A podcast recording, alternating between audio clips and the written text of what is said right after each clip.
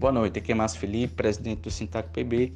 Em nome da diretoria, convoco os profissionais do sistema socioeducativo, servidores da Fundac, para que participe de mais um ato público em defesa da categoria.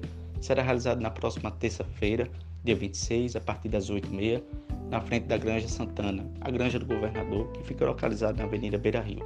Sintac vem buscando, vem cobrando, vem exigindo melhores condições de trabalho e de remuneração para todos. Em mais uma ação, estamos intensificando a luta pela revisão do Plano de Cargos, Carreira e Remuneração, o PCCR da categoria.